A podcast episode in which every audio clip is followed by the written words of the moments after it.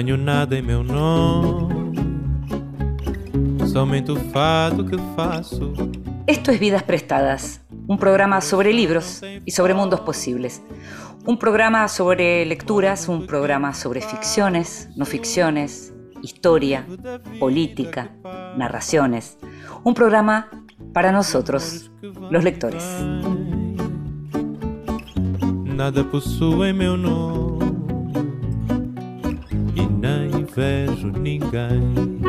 Y a nosotros, a los que nos gusta leer, nos gusta estar a solas para disfrutar nuestra lectura, pero también nos gusta que nos lean en voz alta. Esta vez le pedimos al poeta, editor y crítico cultural Guillermo Saavedra que nos leyera. En voz alta. Cuentos breves, poesía, lecturas para compartir. El 13 de septiembre de 1940, en Buenos Aires, la tarde estaba lluviosa y la guerra europea tan lejos que se podría haber creído que todavía eran tiempos de paz.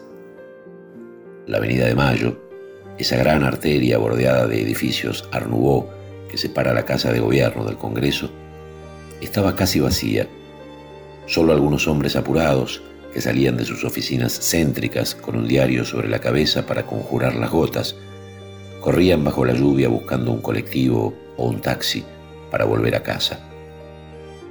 Entre esos transeúntes furtivos, un hombre de 38 años, Vicente Rosenberg, protegido por un sombrero, avanzaba con paso calmo pero indeciso hacia la puerta del Tortoni, un café de moda donde era posible en esos tiempos, cruzarse con Jorge Luis Borges y las glorias del tango, o con refugiados europeos como Ortega y Gasset, Roger Caillois o Arthur Rubinstein. Vicente era un joven judío, o un joven polaco, o un joven argentino. De hecho, el 13 de septiembre de 1940, Vicente Rosenberg no sabía exactamente qué era comienzo de El gueto interior de Santiago Amigorena.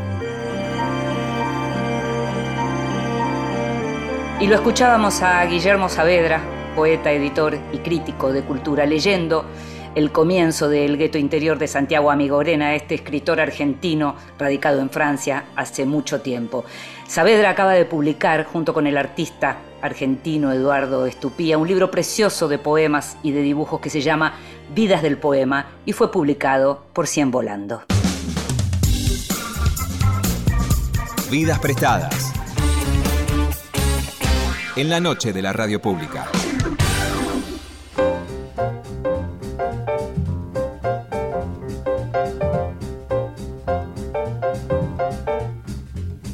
Sergio Ramírez nació en Mazatepe, Nicaragua, en el año 1942. Es abogado, es periodista y escritor. Fue político. Inició su carrera literaria como escritor de cuentos y en 1970 publicó su primera novela, Tiempo de Fulgor. Al día de hoy tiene cerca de 20 obras de ficción publicadas, que sumadas a sus ensayos, componen una obra fabulosa en español que lo llevaron a ganar el Premio Cervantes en el año 2017. Entre sus libros se destacan Margarita está linda la mar, premio Alfaguara en su momento, Castigo Divino, Un baile de máscaras y Adiós muchachos. Como político encabezó el grupo de los Doce, integrado por intelectuales, empresarios, sacerdotes y dirigentes civiles, en apoyo del entonces Frente Sandinista de Liberación Nacional y opositor al régimen de Anastasio Somoza. Fue vicepresidente de Nicaragua durante los años 1985 y 1990, en los que acompañó a Daniel Ortega, quien estaba a cargo de la presidencia. En 1996, Ramírez se retiró de la política para dedicarse a la literatura, o más bien a la escritura. Por la calidad y versatilidad de su obra, Sergio Ramírez es uno de los mayores escritores en lengua española y es también uno de los grandes referentes críticos de la deriva dictatorial del gobierno actual de Daniel Ortega y Rosario Murillo, esposa y vicepresidente de Nicaragua. Su posición se endureció a partir de los sucesos de abril de 2018, cuando las protestas en las calles terminaron con la muerte de más de 400 personas, en su mayoría jóvenes. En los últimos meses, y mientras esperan nuevas elecciones para el mes de noviembre, se intensificó la campaña de persecución del gobierno nicaragüense contra personalidades críticas y candidatos opositores, con argumentos que van desde incitación al odio, traición a la patria o lavado de dinero. Semanas atrás se publicó la nueva novela de Sergio Ramírez, Tongolele no sabía bailar, que la publicó Alfaguara como publica toda su obra, que es la tercera parte de una trilogía cuyo protagonista es el inspector Dolores Morales, un hombre que participó de la guerrilla del Frente Sandinista y que en la actualidad se dedica a investigar sucesos supuestamente menores, pero cuyas tramas se desarrollan en el marco de corrupción, abuso de poder y ejecuciones extrajudiciales de la Nicaragua contemporánea.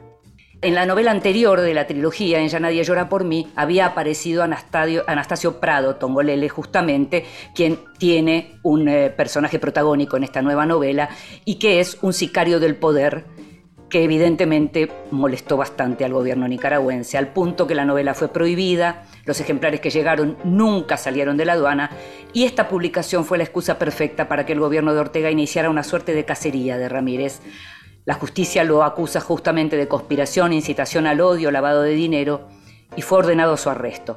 Cuando se dictó la orden de detención, Ramírez estaba en Costa Rica por su trabajo como escritor. Luego de allí se fue a Madrid, donde tenía previsto presentar su nueva novela, una novela que va a llegar a la Argentina en el mes de noviembre. Sergio Ramírez sigue en Madrid y no sabe si va a poder volver a su país. El exilio parece ser su nuevo destino.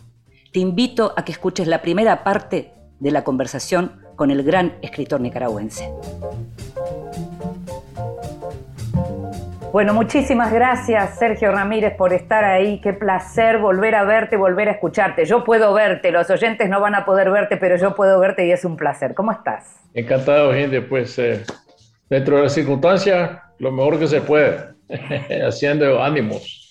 Escúchame, sos casi en este momento como casi un personaje literario también, ¿no? Esta idea de la persecución, del exilio. ¿Alguna vez pensaste que ibas a tener que volver a exiliarte? Bueno, la verdad es que no tenía esa previsión en, mi vida. Eh, a la edad que yo tengo ya uno solo piensa en cosas que no son eh, fuera de las casillas normales en que uno vive. Sin embargo, si se vive en América Latina es posible esperarlo todo, porque a mí siempre me ha gustado decir que nuestra atmósfera es de anormalidad y las cosas ocurren eh, por causa del poder mal, mal llevado o mal habido.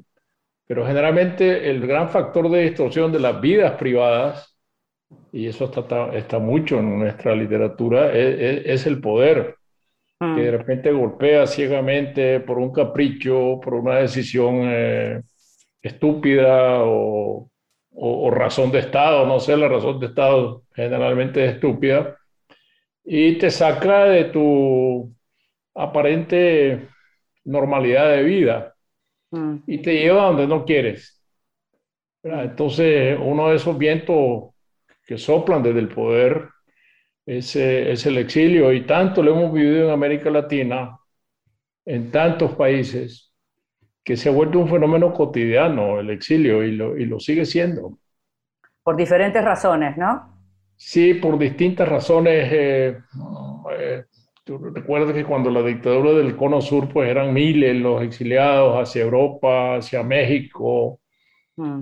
eh, luego la dictadura chilena, luego las dictaduras en Centroamérica que siempre han generado exiliados, como ahora en Nicaragua, que solo en Costa Rica han emigrado desde, desde el mes de, junio más de 40 mil nicaragüenses, por razones sobre todo políticas, pero también el exilio provocado por la pobreza, por las carencias, en este momento estás en Madrid y llegaste a Madrid desde Costa Rica, en donde ya también estabas de alguna manera exiliado, porque había empezado, se había iniciado una persecución judicial que en realidad es una persecución política que viene, digamos, con distintas razones eh, argumentadas desde el gobierno y desde, la, desde el Poder Judicial, conspiración, incitación al odio, lavado de dinero, los vínculos con la Fundación Violeta Barrios de Chamorro. Sin embargo, uno podría decir que tu última novela Tongolele no sabía bailar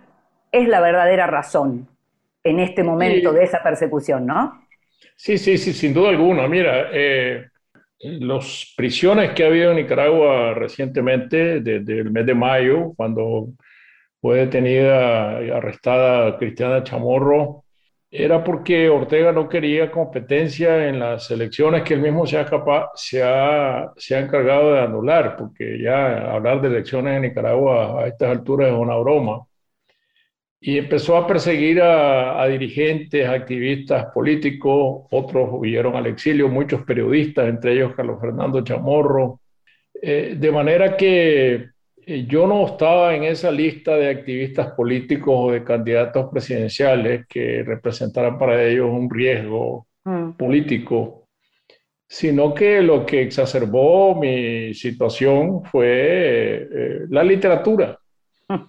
Es decir, yo, yo siento que, que eh, soy reo de haber publicado un libro que está prohibido en Nicaragua, que no puede leerse allá más que a través de las plataformas digitales y por lo tanto creo que se vuelve a repetir la historia de América Latina de los libros prohibidos, de los escritores eh, censurados. Perseguidos, sí, que, que, es parte también de nuestra historia.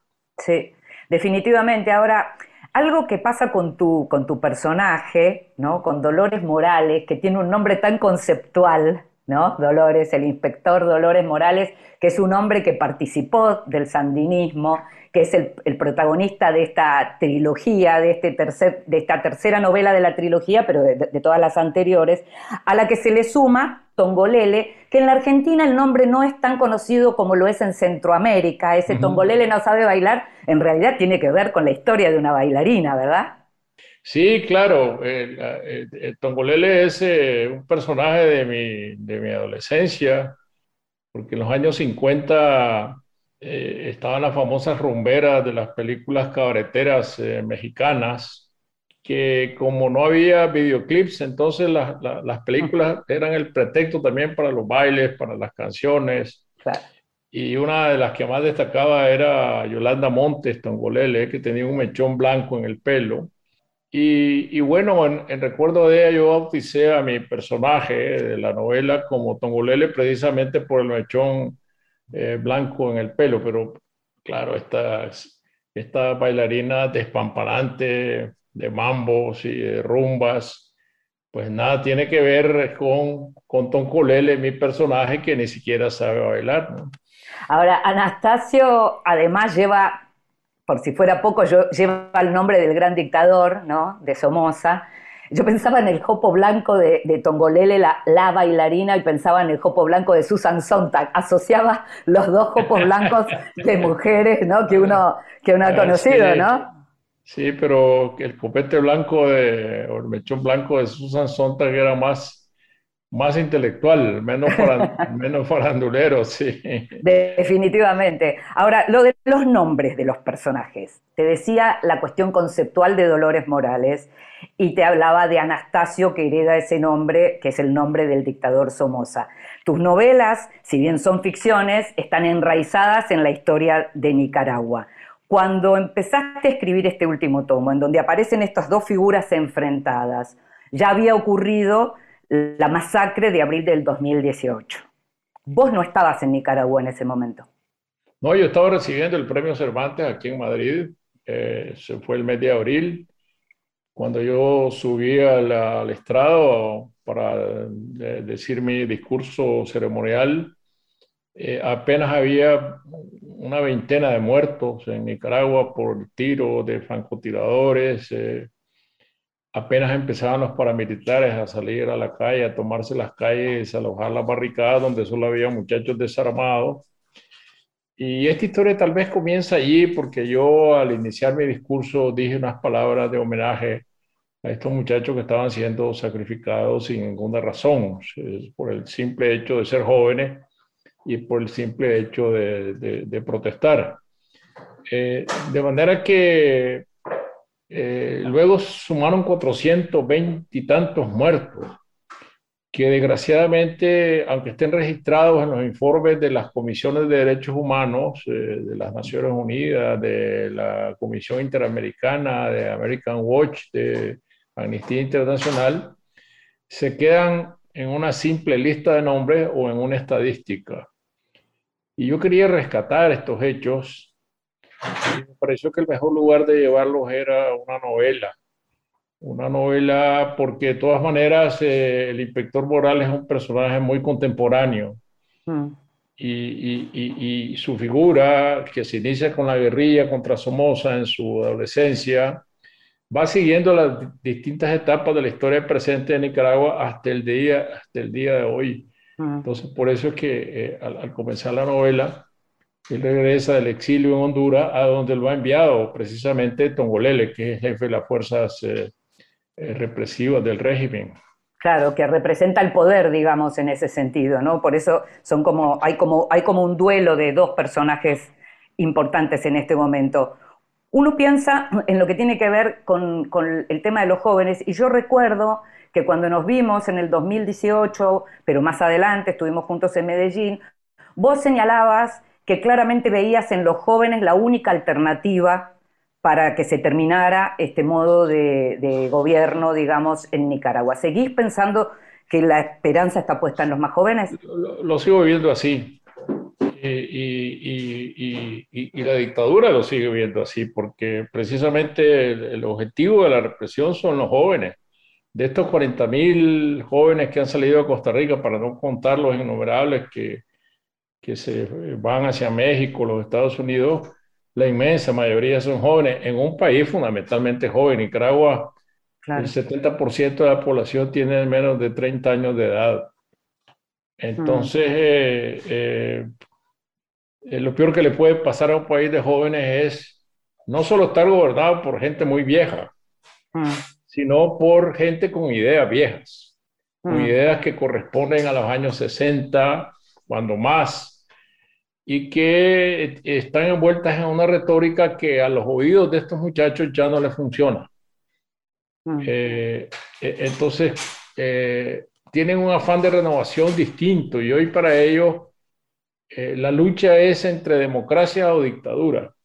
Todos quisieran vivir en libertad, en democracia, tener, tener oportunidades, algo que no han conocido durante sus vidas. Eso, ah. Muchos han nacido en el siglo XXI Ah. y, han nacido bajo la corrupción, bajo la opresión. Y, la revolución para ellos es una sombra muy distante, muy desconocida, que, de la cual conocen casi nada. ¿Y qué es para vos esa revolución? ¿Qué significa hoy la lucha armada para Sergio Ramírez? La lucha armada es una forma obsoleta de búsqueda de cambios en América Latina. Eh, yo lo digo por mi propia experiencia porque yo viví dos luchas armadas. La lucha para derrocar a Somoza en 1979 y luego 10 años de guerra entre sandinismo y contras mm. que destruyeron totalmente Nicaragua, le, quitaron muchísimas oportunidades, la economía retrocedió 50 años. Eh, entonces, eh, eh, los experimentos que hubo después de democracia fueron muy breves y muy limitados, afectados precisamente por el viejo esquema del poder único, que es el que eh, Daniel Ortega eligió. Hmm. Es decir, entre respetar la democracia y, ser parte del mecanismo democrático, escogió eh, la, la, permanencia eterna en el poder. Y eso dice muchísimo, porque cuando alguien escoge quedarse para siempre en el poder, pasa por encima de las instituciones, las destruye. Y cuando alguien dice que a mí me, me, da una orden de captura eh, contra mí un fiscal y que ese fiscal, el juez, entonces atiende la orden del fiscal y ordena un allanamiento de mi casa y ordena que se me detenga. Eso es una ficción, porque todo viene de la misma mano, no son poderes independientes. Eh, no, no podemos pensar eh, en Nicaragua como en un país en donde el Poder Judicial tiene una autonomía, el Poder Ejecutivo funciona de otra manera, entre el Poder Ejecutivo y la Asamblea Nacional hay distancias, diferencias, choques. E, eso que es la democracia en América Latina, en Nicaragua no existe del todo. Poder judicial, poder electoral, Asamblea Nacional, Poder Ejecutivo, Ejército, Policía, todo depende de una sola y única voluntad. Sergio, fuiste varios años vicepresidente de Daniel Ortega. ¿Cuándo fue la última vez que hablaste con él? Con Ortega, 25 años quizás. No volvieron a hablar. años no volver a hablar, de, no, que no nos hemos vuelto a encontrar nunca. Pues entonces hemos vivido en dos mundos separados. No tuvieron... En el mundo de la literatura mm. eh, y él en el mundo de la, del poder. Entonces yo por el poder pasé como una etapa de mi vida. Eh, y, y a, eh, a la eh, me, me, dedico a la literatura como mi oficio verdadero, permanente. Mm. Por lo tanto, son dos mundos totalmente distintos, dos mundos totalmente compartimentados. Pero no llegaste a recibir nunca alguna clase de mensaje, alguna clase de señal, alguna clase, habiendo tenido un vínculo tan, digamos, tan singular como es el de ser presidente y vicepresidente de un país que acababa de pasar por una revolución, después de una lucha en común, ¿no volviste a tener mensajes de él? No. Porque tus mensajes son públicos, tus mensajes son públicos, por eso te pregunto. No, no, no, no, no, no, no. Eh, ha habido una incomunicación, una incomunicación total. Además, ¿qué nos vamos a decir? No tenemos nada que, nada que decirnos. Escribiste Castigo Divino, que es tal vez tu novela, digamos, más admirada en términos de los recursos narrativos y de, los, de los eh, digamos, de la, forma en que está narrada esa novela. Eh, la escribiste siendo vicepresidente de Nicaragua. Eh, ¿Qué te pasa con esa novela? ¿Qué recordás de, lo que fue escribir esa novela mientras al mismo tiempo liderabas un proceso tan fuerte y tan simbólicamente tan fuerte para tantos países? Eh, era, era, un, eran momentos muy duros, porque eh, eh, muy imprevisibles, muy llenos de sorpresas, muy llenos de tensiones, y, yo, yo, yo estaba en la cúpula del, del gobierno, hmm. pero obviamente yo no tenía, yo no, yo no era responsable de todo el poder, yo tenía una parte de responsabilidades en el, en el, en el gobierno como vicepresidente. Eh, pero claro, me ocupaba todo el día y, yo tuve que buscar las horas de la madrugada para escribir esta novela porque eh, yo hoy tenía muchos años eh, de que había dejado de escribir precisamente por involucrarme de lleno en, en, el derrocamiento de Somoza, luego en los primeros años del triunfo de la revolución, después del triunfo de la revolución. Y yo me di cuenta de que si seguía sin escribir, dejaba de ser escritor y ese es un precio que yo no estaba dispuesto a pagar. Mm. Eh, entonces, por eso me dediqué a escribir esta novela. Y yo creo que la literatura tiene estos misterios de que esta novela, que fue para mí muy compleja de escribir, eh, la escribí en los momentos más difíciles. Claro. De manera que no es cierto que uno necesita paz, tranquilidad, seguridad para escribir una gran novela. Se puede hacer eso también. Ah pero en los momentos de dificultad también se puede. Tampoco es cierto que alguien que está dedicado a otra cosa, que no sea la literatura, no puede escribir un libro. Porque es el caso de la gran mayoría de los escritores de América Latina. No que, estén de vicepresidentes, que no se los recomiendo, sino que eh, unos son profesores, otros son médicos, otros son abogados, otros son oficinistas, lo que sea. Pero alguien saca unas obras, las aparta y escribe. Y, ese es el destino que tenemos que afrontarlo de esa, de esa manera. La idea del escritor es que solo escribe es de una ínfima minoría. Te invito a que escuchemos música y seguimos conversando sobre Tongolele, sobre tu literatura y también sobre tu particular situación en este momento. Ya seguimos.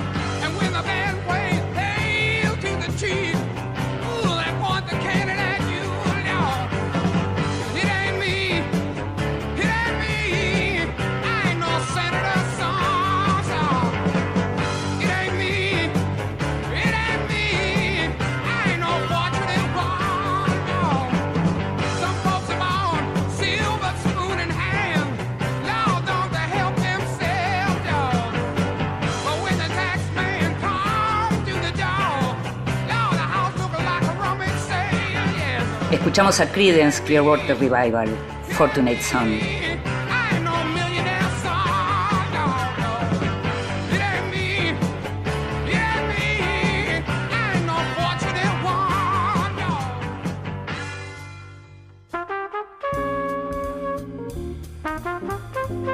El extranjero. Libros de los que se habla en el mundo.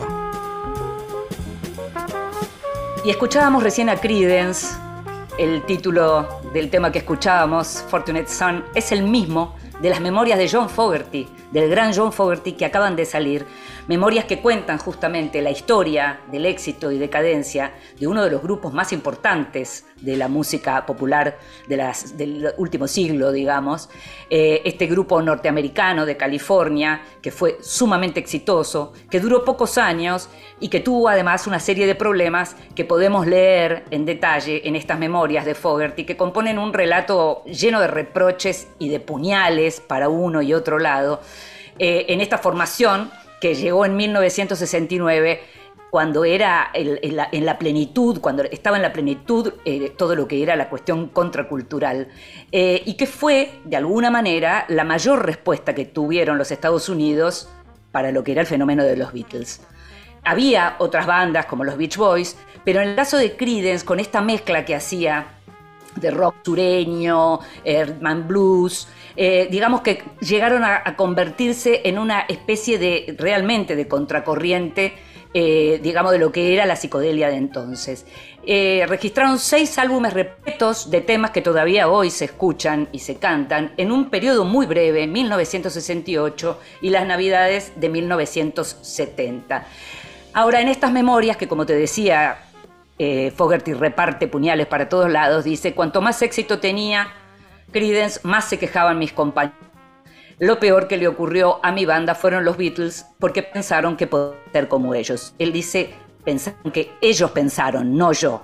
Él se pone completamente del otro lado de lo que fueron sus compañeros porque hubo muchísimas diferencias que los llevaron a separarse, pero también hubo un problema muy serio con el dueño del sello discográfico Fantasy, Saul Sands, que era, digamos, quien en realidad aprovechó toda esa capacidad y los había engañado, algo que suele ocurrir en la industria discográfica, con contratos prácticamente, digamos, demenciales y esclavistas, en donde se quedaba con todos los derechos de las canciones, lo que significó que una vez que se habían separado, cada cosa que ellos componían por las suyas, seguían yendo los derechos para este hombre Sainz. Es algo muy fuerte lo que cuenta Fogerty, porque dice que él por momentos se quería cortar las manos y no quería componer más, porque lo que no quería era que todo eso lo beneficiara a este hombre.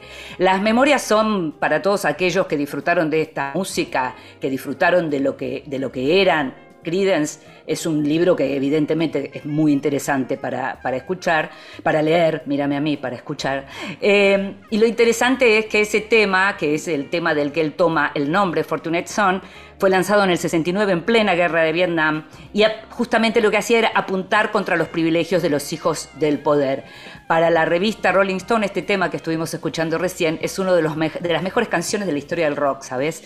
Y hay versiones de YouTube, hay versiones de Pearl Jam, que hicieron versiones realmente muy maravillosas, porque justamente Creedence sigue vivo.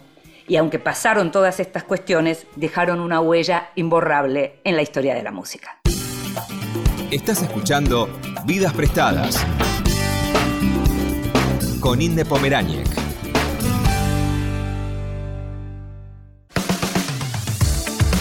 Continuamos en Vidas Prestadas.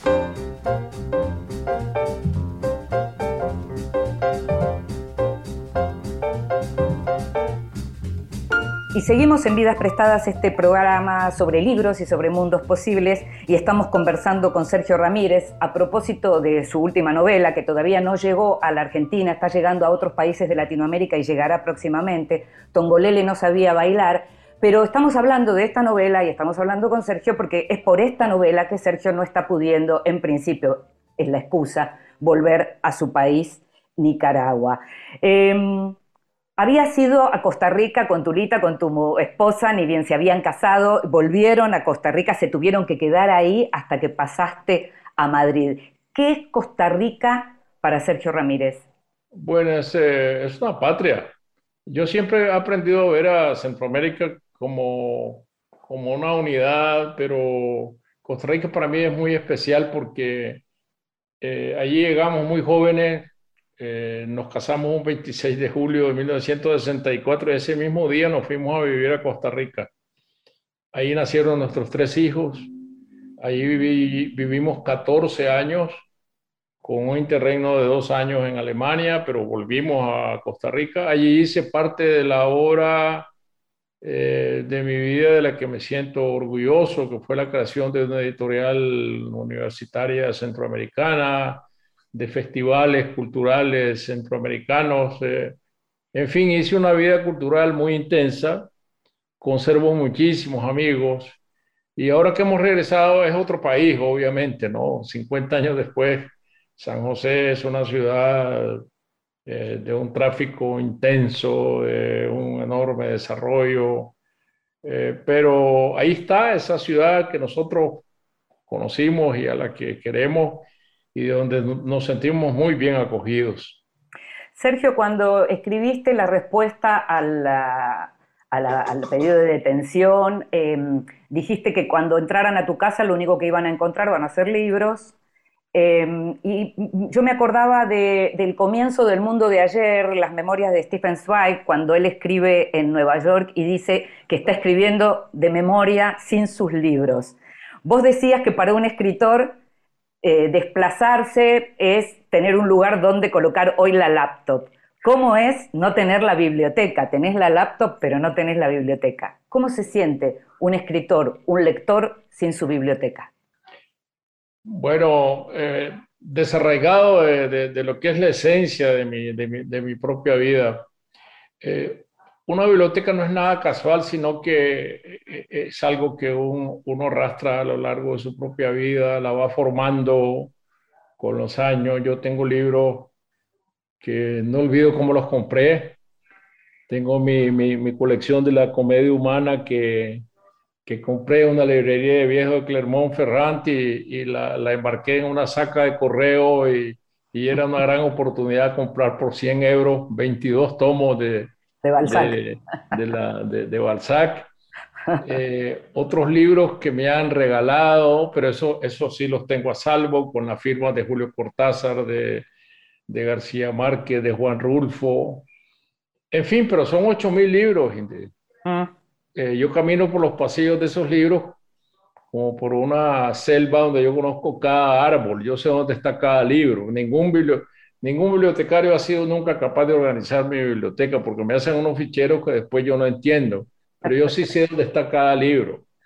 Y cuando llegan mis nietos que estudian literatura a buscar un libro, yo lo llevo, les digo, aquí está, pero sin vacilar. Entonces, eso lo he perdido. Eso lo he perdido, pero bueno, eh, hay otros que han perdido más. Y ese, e, e, e, esa es la, la, gran realidad. cuando uno se enfrenta a una tiranía cruel, despiadada, y otros que pierden más, hay 140 nicaragüenses, hombres, mujeres, de todas las edades en la cárcel, gente de mi edad, que no le dejan pasar sus medicinas, que ha perdido 20, 30 libras, que no le pagan la luz nunca, ni de noche ni de día, en condiciones sumamente eh, eh, precarias. Y, y, yo creo que mi caso debe servir, de, un escritor perseguido, debe servir para abrir una ventana sobre lo que realmente está pasando dentro de Nicaragua, que eh, yo oigo mucha gente que dice deterioro de la democracia en Nicaragua. Eso es un absurdo no hay ningún deterioro de ninguna democracia en Nicaragua. Lo que hay es una tiranía firmemente establecida y con la voluntad de quedarse allí a cualquier costo. En tu novela, en esta misma novela, en Tongolele, aparece la cuestión del espiritismo y todo lo esotérico forma parte de la trama.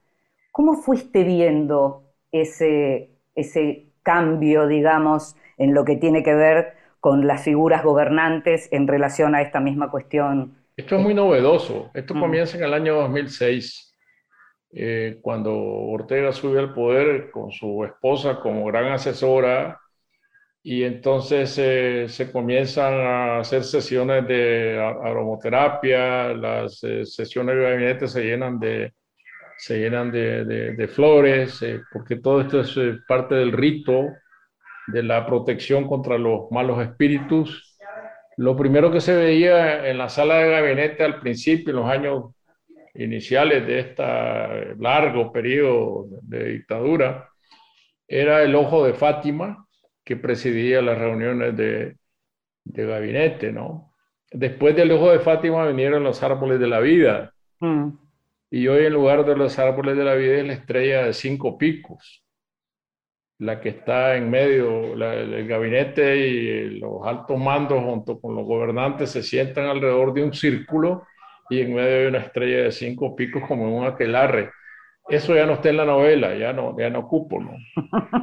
claro, ya no, había, ya no había espacio, digamos, para eso. Otra de, de, las grandes novedades a, lo largo del tiempo son los ricos de la revolución, ¿no? Esa idea de los ricos de la revolución.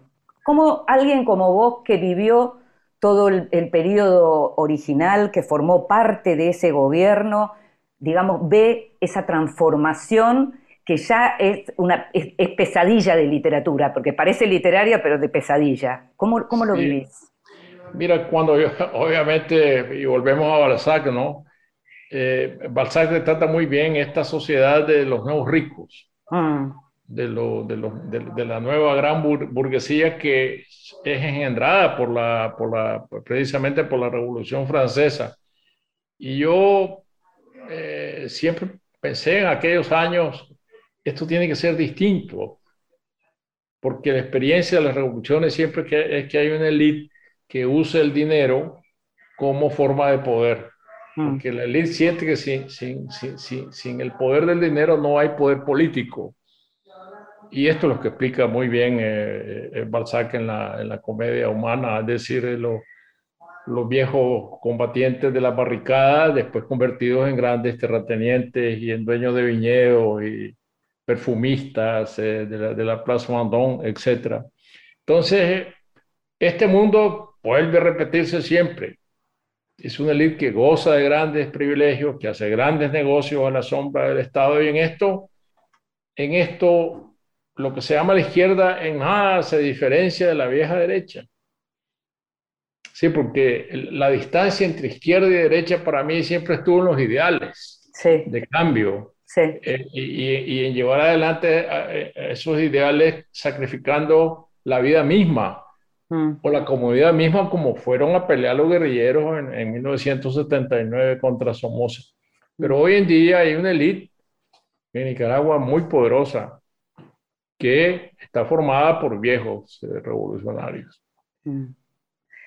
Sos una persona muy ilustrada, muy formada y al mismo tiempo eh, haces mucho por lo que tiene que ver con la divulgación de la literatura y crees en los géneros y en todo lo que tiene que ver más con la cuestión de la cultura popular, si se quiere, porque de hecho también sos periodista y escribís para los medios.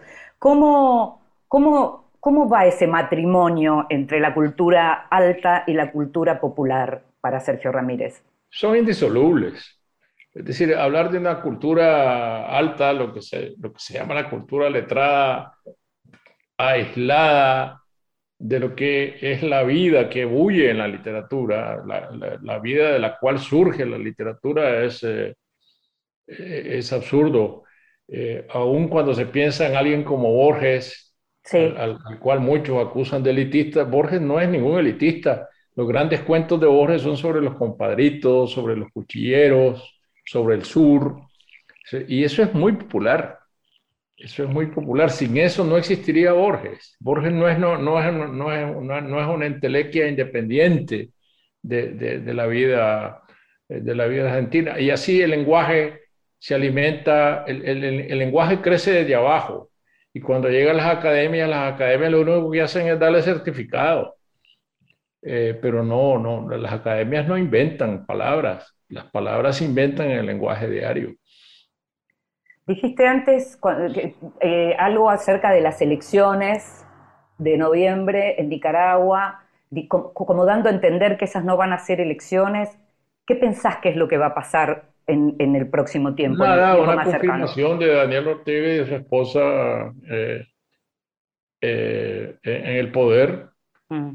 un Consejo Supremo Electoral eh, formado por siete operadores del régimen, eh, todos los candidatos presidenciales en la cárcel y los dirigentes que pudieron haber organizado la oposición también en la cárcel o en el, o en el exilio. El diario La Prensa, que es el único diario escrito del país, dejó de circular porque le embargaron el papel en la aduana, igual que embargaron mi libro y ahora está intervenido militarmente el diario La Prensa. Carlos Fernando Chamorro, uno de nuestros grandes periodistas, tuvo que huir a Costa Rica mm. bajo una orden de, de, de, prisión, su casa allanada, decenas de periodistas han huido. Lo que los eh, nicaragüenses pueden saber ahora lo escriben los periodistas y lo transmiten desde fuera de Nicaragua, desde Costa Rica, desde los Estados Unidos, desde México. Entonces, en estas condiciones, eh, unas elecciones que se van a celebrar en noviembre y no hay campaña electoral, ni siquiera campaña electoral, y, los candidatos que van a competir con Ortega son fabricados por él mismo mm. Para repartirles unos cuantos asientos de la Asamblea Nacional como canonjía. Mm. Eso no es decente llamarlo elecciones y quien sigue llamándolo elecciones está pecando gravemente por omisión. Mm de que las elecciones no son eso, las elecciones son una libre competencia entre fuerzas opuestas que democráticamente compiten por el poder y gana aquel que tiene un voto más. Mm. Eso en Nicaragua para nada existe. Hago la última, la última pregunta y tiene que ver con la cantidad de gente que de buena fe, habiendo creído mucho en lo que fue la revolución sandinista, sigue pensando que está mal llamar dictador a Daniel Ortega, y que en realidad eh, sigue siendo, digamos, el imperio eh, o, el, occidente poderoso el que presiona, del mismo modo que, puede pasar, aunque las situaciones son diferentes con Cuba o con Venezuela. Me gustaría que me digas, eh, ¿qué les dirías vos a esa gente que confió en esos proyectos, que creyó en eso como izquierda y que le cuesta mucho todavía advertir hoy la transformación, la enorme transformación de alguien como Ortega? Eh, hay que quitarse las telarañas de los ojos. Yo creo que la, la izquierda tiene, la izquierda tradicional, pero no toda la izquierda. Eh, hay una izquierda muy, muy obsoleta, muy, muy obsoleta que se ha quedado eh, con las ideas fijas de los años 60, de los años 70, que no deja de creer que la revolución cubana es la gran panacea de, de la América Latina, que la revolución sandinista, los, guerrilleros heroicos siguen eh, en el poder, llevando adelante un proceso de transformación y cambio en Nicaragua. Esos son cuentos de camino que alguien o los cree porque no está muy mal informado, hmm. a pesar de la cauda enorme de información que hay en el mundo alrededor de Nicaragua, o porque no quiere ver, en ese caso se trata de una ceguera eh, irremediable, Mm. Eh, o porque sus prejuicios no lo dejan ver y mm. su, y su, y su, y su digamos, y, la obsolescencia ideológica no lo deja advertir que una tiranía de derecha y una tiranía de izquierda como la que supuestamente hay en Nicaragua no, no se diferencian en nada. Eh, la ley por la cual me han, me han perseguido a mí Mm. que es la ley de defensa de la soberanía nacional, es una ley que pudo haber sido dictada por Benito Mussolini, mm. basada en principios ultranacionalistas de defensa de la soberanía, de agresión contra la patria. Esa retórica no es para nada de izquierda. Claro, claro. Bueno, Sergio, te agradezco muchísimo. Me gusta realmente verte, me gusta verte bien dentro de, de todo y seguimos en contacto como siempre. Suerte con Tongolele, la esperamos en Buenos Aires, en Argentina. porque... espero que pronto llegue a Argentina. Espero lo mismo. Un beso para vos y otro para Tulita. Gracias. Muchas gracias, nos veremos. Chao, chao. Gracias, gracias.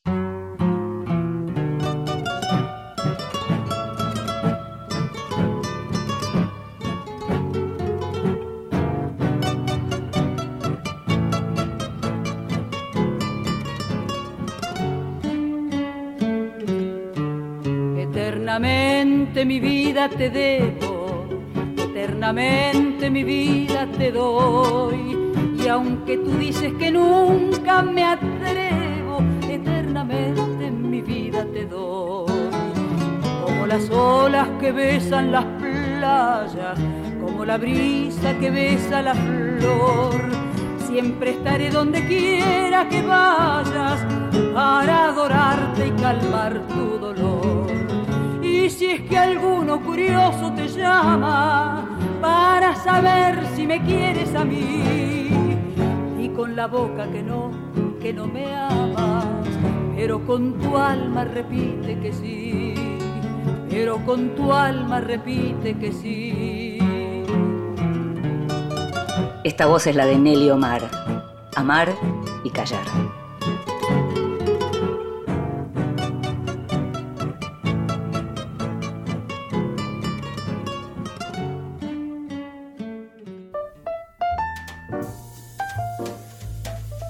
Te regalo un libro.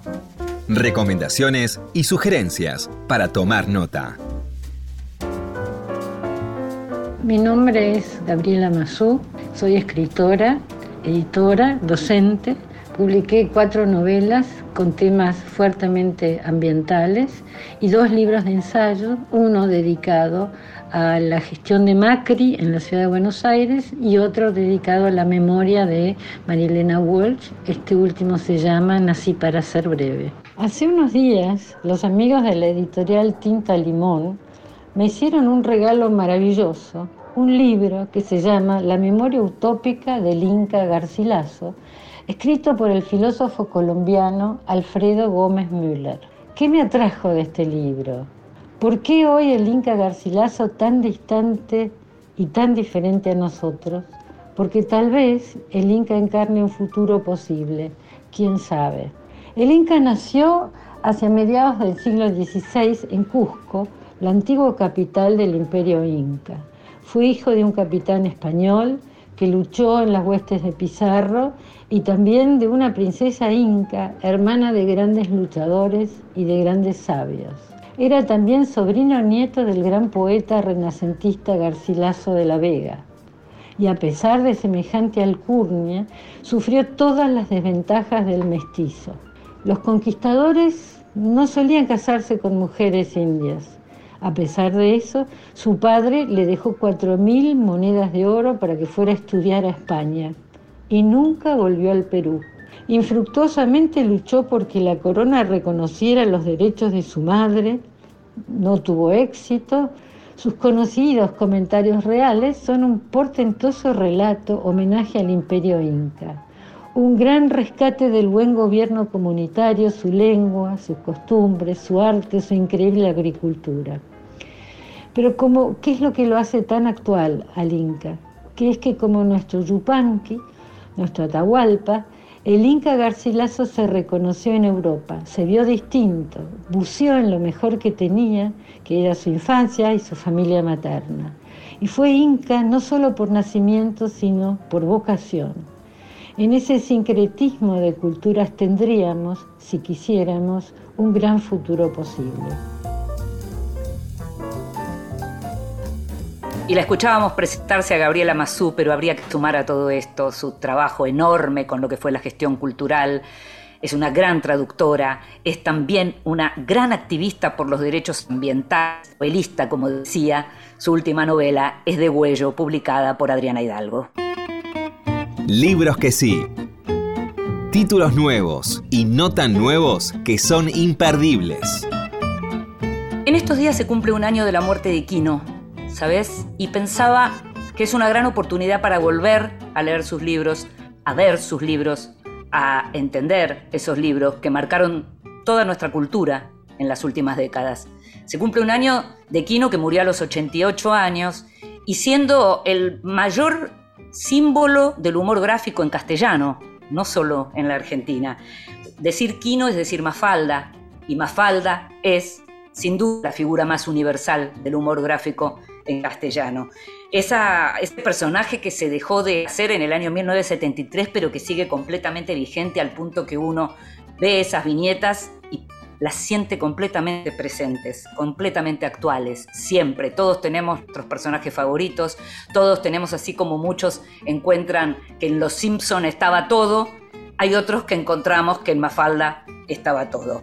Eh, están los libros desde siempre que se publican en Editorial de la Flor en la Argentina, en otras editoriales en el extranjero, y acaba de ser publicado por Lumen un libro precioso que se llama Universo Mafalda, que es como una especie de enciclopedia de la historieta, también de cada uno de los personajes, en papel ilustración, bellísimo, con montones de curiosidades, cosas realmente divinas, eh, con un prólogo de Carlos Ulanowski, en donde la verdad que todos aquellos que siempre disfrutaron del personaje pueden ir a más y pueden encontrar un poco más y es además un precioso eh, libro para pensarlo como un regalo. Sabes que además justamente ahora en estos días y por este aniversario Radio Nacional de Mendoza va a pasar a llamarse LRA 6 Radio Nacional Mendoza Quino y eso es algo está realmente bueno que genera mucha emoción y orgullo que la radio de la provincia de Quino lleve su nombre. Así que libros de Quino para estos días, para todos.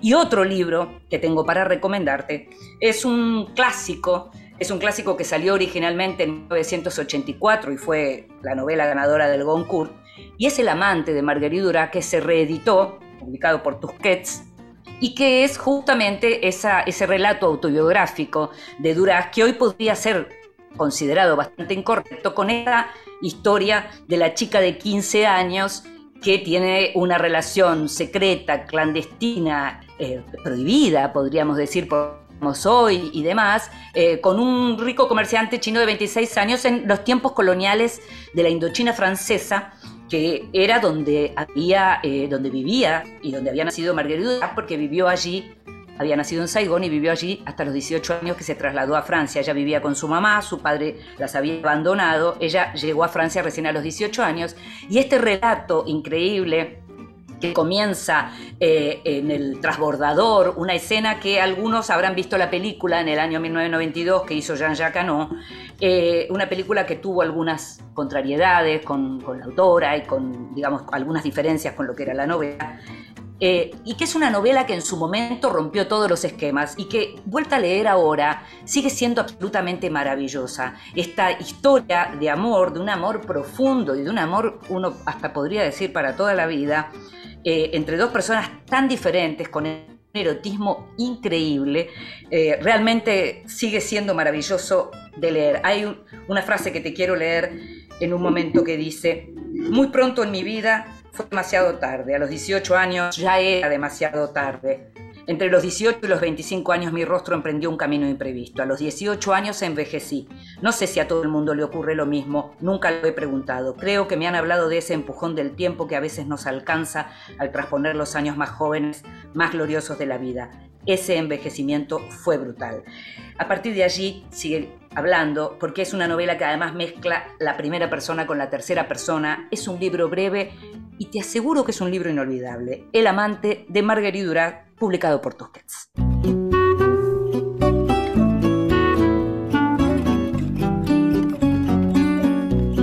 Llegamos al final de Vidas Prestadas, de este nuevo Vidas Prestadas. Sabes que después de este programa podés escucharlo cada vez que quieras en la página de la radio o en tu plataforma de podcast favorita.